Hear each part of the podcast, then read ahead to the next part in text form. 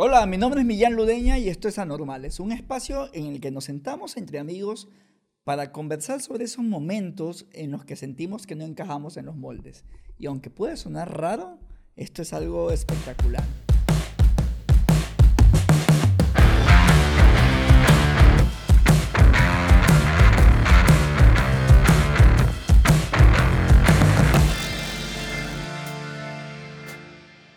Y saben que en estos días he estado conversando sobre ¿y por qué hacemos lo que hacemos?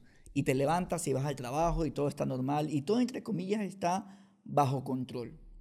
Luego te preguntas, ¿por qué nunca te preguntas eso? Y aquí es cuando las cosas empiezan a complicarse. Me acuerdo, así es el modelo, creo. Acabas rápido la escuela, luego vas al colegio, luego vas a la universidad para conseguir un trabajo, para que te paguen plata, para ir a pagar deudas. Y bueno, camina así. Digamos que el sistema está así te mantienes seguro. Todo lo que vas consiguiendo está en un margen de seguridad. Te caes, sí, pero no duele tanto. Te raspas, sí, pero es un dolor manejable. Te decepcionas, sí, pero es superable. Y vas avanzando, pero todo está bajo control.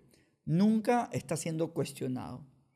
Los psicólogos incluso llaman neurosis dominical a un efecto loquísimo. Pasamos ocupados de lunes a sábado y el domingo, que es el tiempo cuando deberíamos preguntarnos por qué hacemos lo que hacemos, no queremos asumirlo. Y nos vamos al cine, al estadio, a lo que sea, con tal que no pensemos y no miremos hacia adentro. Así me crié yo, en esa lógica.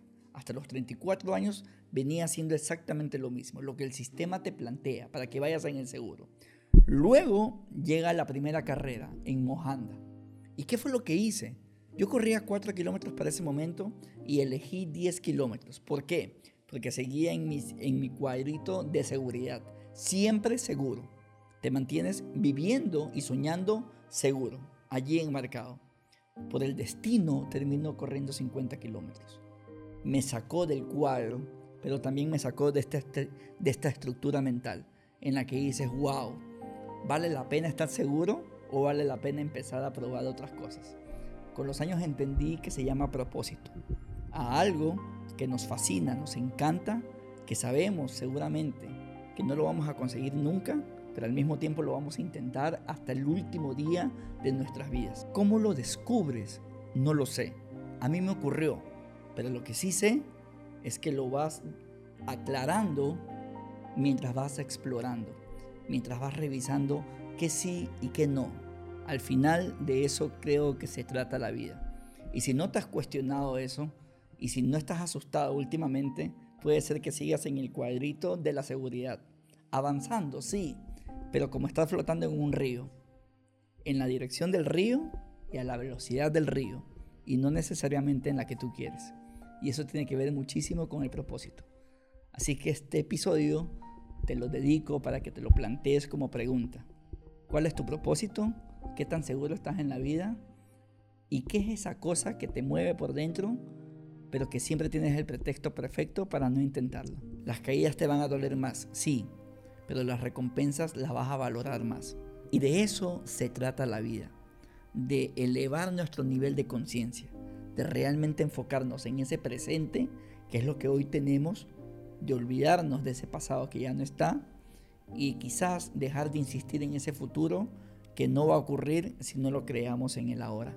Y ahora que ya te explotó la cabeza con mil preguntas, que me parece genial, te van a salir muchas más dudas. Así que escríbenos del tema o los temas que te interesen para revisarlos, analizarlos, explorarlos y demás. Y sígueme en arroba Millán Ludena en Instagram, en donde hacemos contenido diario y subimos temas positivos, temas que te van a sumar y sobre todo te van a hacer pensar y cuestionarte. ¿Por qué?